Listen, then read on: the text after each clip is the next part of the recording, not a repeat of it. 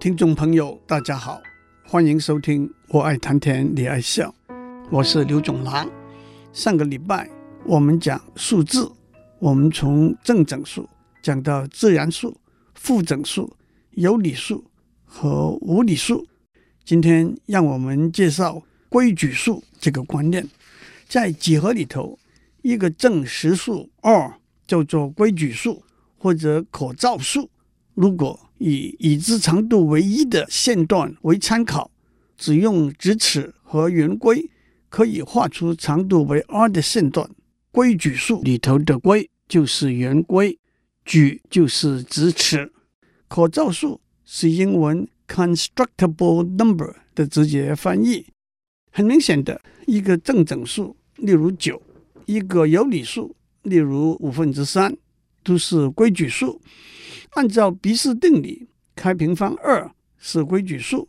说得更广一点，如果 r 是一个规矩数，开平方 r 也是一个规矩数。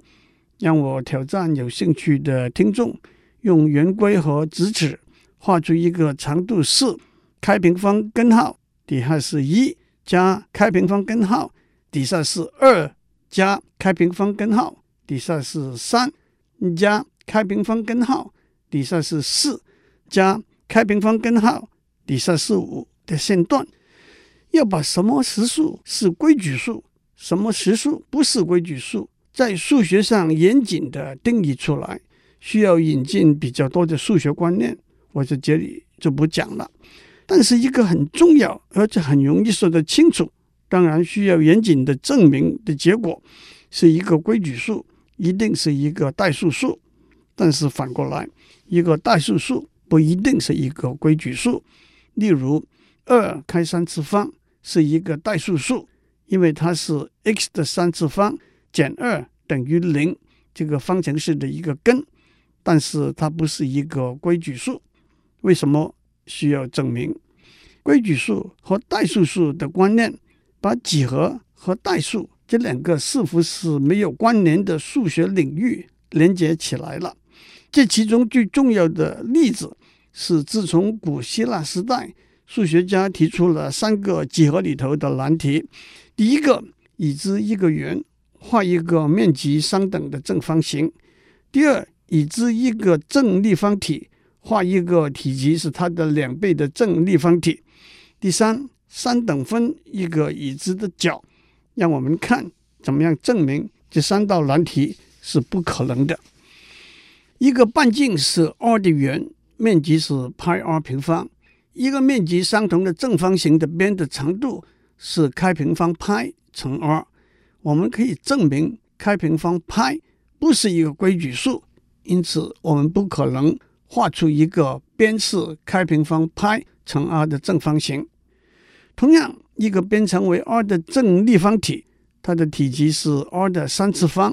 因此，一个体积是它的两倍的正立方体，边长是开三次方二乘二。但是我们上面已经讲过，开三次方二不是一个规矩数。至于三等分一个角，要讲一些比较复杂的数学观念。虽然基本的观念还是源自规矩数，我就不讲了。让我趁这个机会，利用我们已经建立了的基础。介绍一个重要的观念，那就是无穷大。我们说过，零、一、二、三、四、五是自然数。那么一共有多少个自然数呢？直觉的回答是从零开始，一个一个的练下去，一直都练不完。因此，我们说有无穷大那么多个自然数。但是从数学的观点来说，到底无穷大的定义是什么呢？在回答这个问题以前，让我先问，在自然数里头有多少个偶数呢？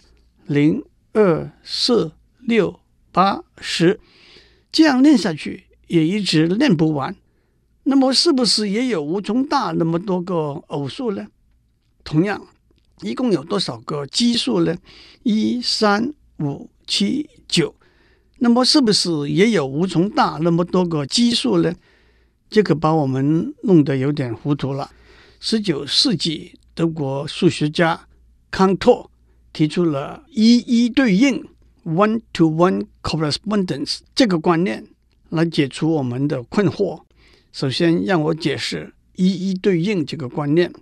哥哥、弟弟和妹妹一起去买冰淇淋，冰淇淋的口味有香草、草莓和巧克力。如果哥哥选香草，弟弟选草莓，妹妹选巧克力，只要每个人选的都是不同的口味，每种口味被不同的人选，那就是一一对应。这样我们就可以说，这一家里头小孩的数目和店里头冰淇淋的口味的数目是一样的。但是如果爸爸妈妈也要来买冰淇淋，而店里头还是只有香草、草莓和巧克力这些口味的话，那么我们就无法找到这一家人和店里头冰淇淋的口味之间的一个一一对应。我们就可以说，这一家人的数目和冰淇淋的口味的数目是不一样的。因此，如果我们用冰淇淋的口味的数目作为自然数三的定义，那么红白蓝这一组颜色，早午晚这一组时段和香草、草莓、巧克力这一种口味之间，都可以建立一个一一对应。因此，我们也可以说，红白蓝是三种颜色，早午晚是三个时段。但是，生老病死可就不是三个过程了。因此，让我们把所有的自然数的数目定义为无穷大。在下面我们会谈到，这是最起码的无穷大，在数学上叫做可数的无穷大 （countable infinite）。好了，有另外一组数字，如果我们能够证明这些数字和所有的自然数之间有一个一一对应，那么这一组数字的数目也就是无穷大了。例如，在所有的偶数里头，让零。和自然数里头的零相对应，二和自然数里头的一相对应，四和自然数里头的二相对应，因此所有的偶数的数目也是无穷大。同样，在所有的奇数里头，一和自然数里头的零相对应，三和自然数里头的一相对应，五和自然数里头的二相对应，七和自然数里头的三相对应，因此。所有的奇数的数目也是无穷大，那么所有的正整数加上所有的负整数呢？让我把它们按照零、一、负一、二、负二、三、负三、四、负四这个顺序逐一排列起来，同时也把所有的自然数按照零、一、二、三、四、五、六这个顺序逐一排列起来。因此，零和自然数里头的零相对应，一和自然数里头的一相对应，负一和自然数里头的二相对应，二和自然数里头的三相对应，负二和自然数里头的四相对应。因此，所有的整数的数目也是无穷大。这个例子指出，只要我们能够把一组数字或者物件按照某一个顺序逐一排列起来。那就是可以和所有的自然数按照零、一、二、三、四这个顺序排起来，建立一个一一对应了。康托一一对应的观念，不但为无穷大下了一个清晰明确的定义，也解释了我们以前常常听到却无法严谨的解释的说法。例如无穷大加无穷大还是无穷大，无穷大减无穷大还是无穷大，无穷大加上一个常数减一个常数乘一个常数也都是无穷大。那么让我们问，一共有多少个有理数呢？答案还是无穷大。换句话说，我们可以把所有的有理数按照某一个顺序逐一排列起来，因此每一个有理数。有一个不同的对应的自然数。至于怎么找出一个顺序，把所有的有理数逐一排列起来呢？那并不是一个困难的问题，我就留给有兴趣的听众了。按照这个结果，无穷大乘无穷大还是无穷大。我们在上面讲过，我们所讲的无穷大是最起码的无穷大。数学上叫做可数的无穷大，那么有没有比可数的无穷大更大的无穷大呢？答案是有。所有的实数的数目是大于所有自然数的数目的。换句话说，我们可以证明所有的实数和所有的自然数之间不可能有一个一一对应。这怎么证明呢？康托提出一个很重要、很巧妙也很容易了解的方法，叫做康托对角化方法，来证明这个结果。有兴趣的听众就赶快去把这个方法找出来吧。实数的数目比可数的无穷大更大，因此叫做不可数的无穷大 （uncountable infinite）。让我也交代一下，代数数的数目是可数的无穷大，超越数的数目是不可数的无穷大。那么有没有比不可数的无穷大更大的无穷大呢？答案还是有，那有的留给有兴趣的听众了。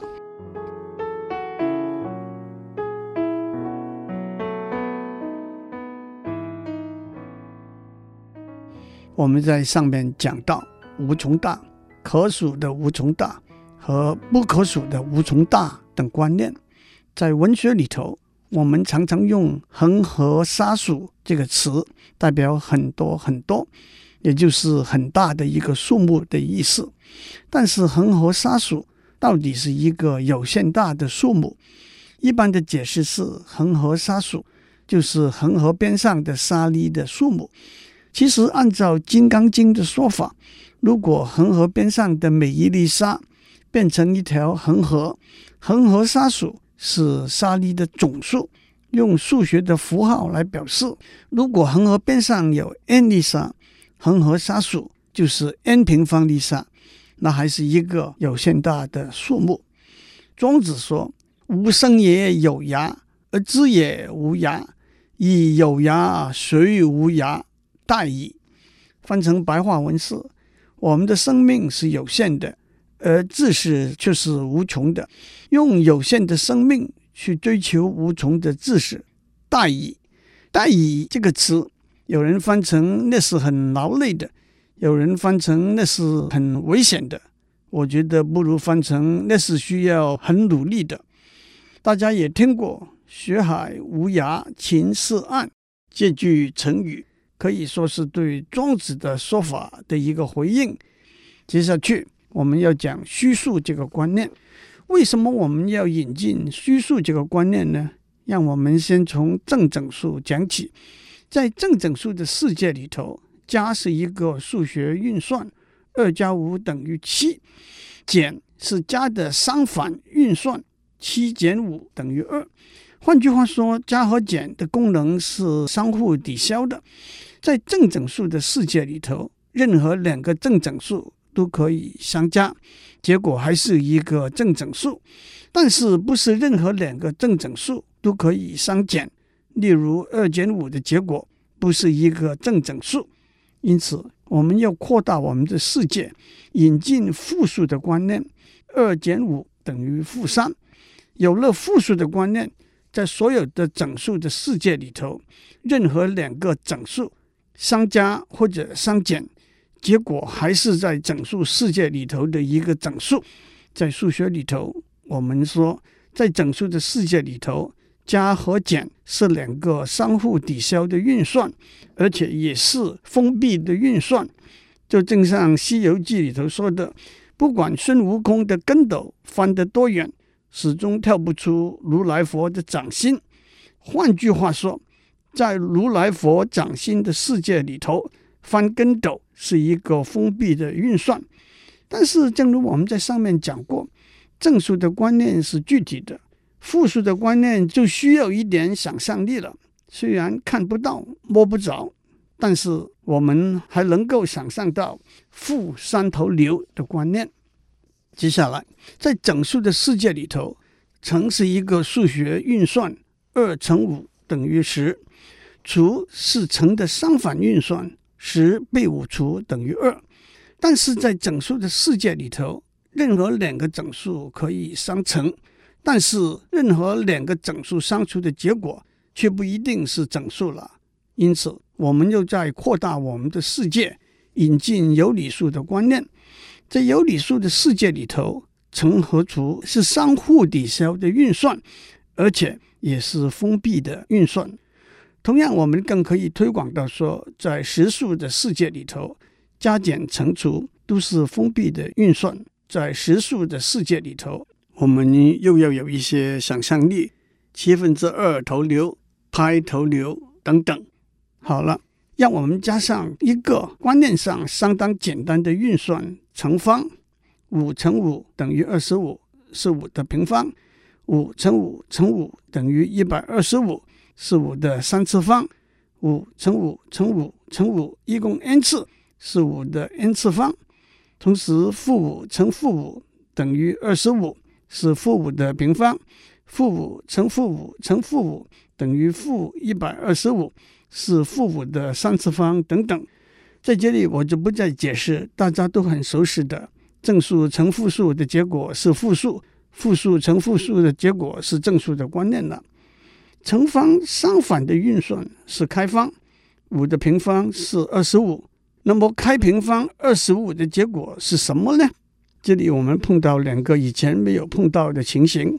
首先，开平方二十五有两个结果，正五和负五，因为正五乘正五等于二十五，负五乘负五也等于二十五。按照我们以前的经验，一个运算只有一个结果。不过，按照乘法的定义，开平方二十五有两个结果，还是可以了解和接受的。但是，负二十五开平方的结果是什么呢？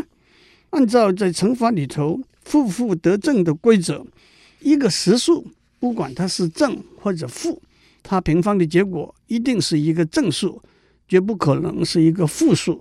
因此，如果我们在所有的实数，包括正和负实数的世界里头，引进平方和它的相反运算开平方的话，我们必须扩大我们的世界，加入正数和负数开平方的结果，这就是一个虚幻的世界。这里头的数字就是大家都熟悉的虚数。我们可以想象两根水平线，上面一根是一个真实的世界，代表所有的实数。下面一根是一个虚幻的世界，代表所有的虚数。如果 r 是一个实数，i 乘 r 是一个虚数。如果在现实的世界里头有三头牛、负三头牛、五分之二头牛，在虚幻的世界里头就有虚幻的三头牛、虚幻的负三头牛和虚幻的五分之二头牛。那么 i 是什么呢？i 和负 i。是开平方负一的两个根，换句话说，i 平方等于负 i 平方等于负一。有了这个数字，开平方负二十五就等于 i 五和负 i 五。虚数在英文里头是 imaginary number。imaginary 这个字来自 imagine 这个字，imagine 分成想象还是比较贴切，因此。大家可以把虚数这个观念看成一个虚幻不存在，也可以看成一个想象中存在的数字。什么是想象呢？有人指出，法国雕塑艺术家罗丹最有名的塑像《思想者》，他的右背置放在他左边的大腿上，不像我们通常会把右背置放在右边的大腿上。他的身体扭转低俯。眉头紧皱，连脚趾也弯起来。他在想什么？他一定不是在想一些现实、具体、简单的事物。他一定在虚幻的世界里头想象、深思。也有人说过一个比喻：有一个外星人来到地球去看一场篮球比赛，他跟我们一样可以看到每一件事和物，可是只看不到那个篮球。他看到球员们一下子向一个方向走，一下子向另外一个方向退，常常有一个球员一只手一下一下的往下拍。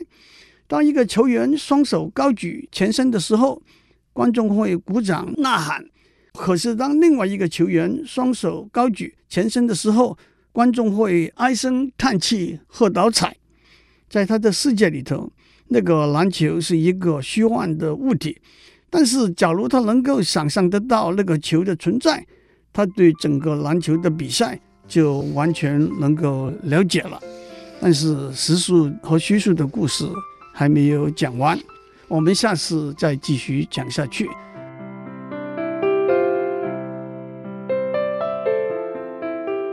以上内容由台达电子文教基金会赞助播出。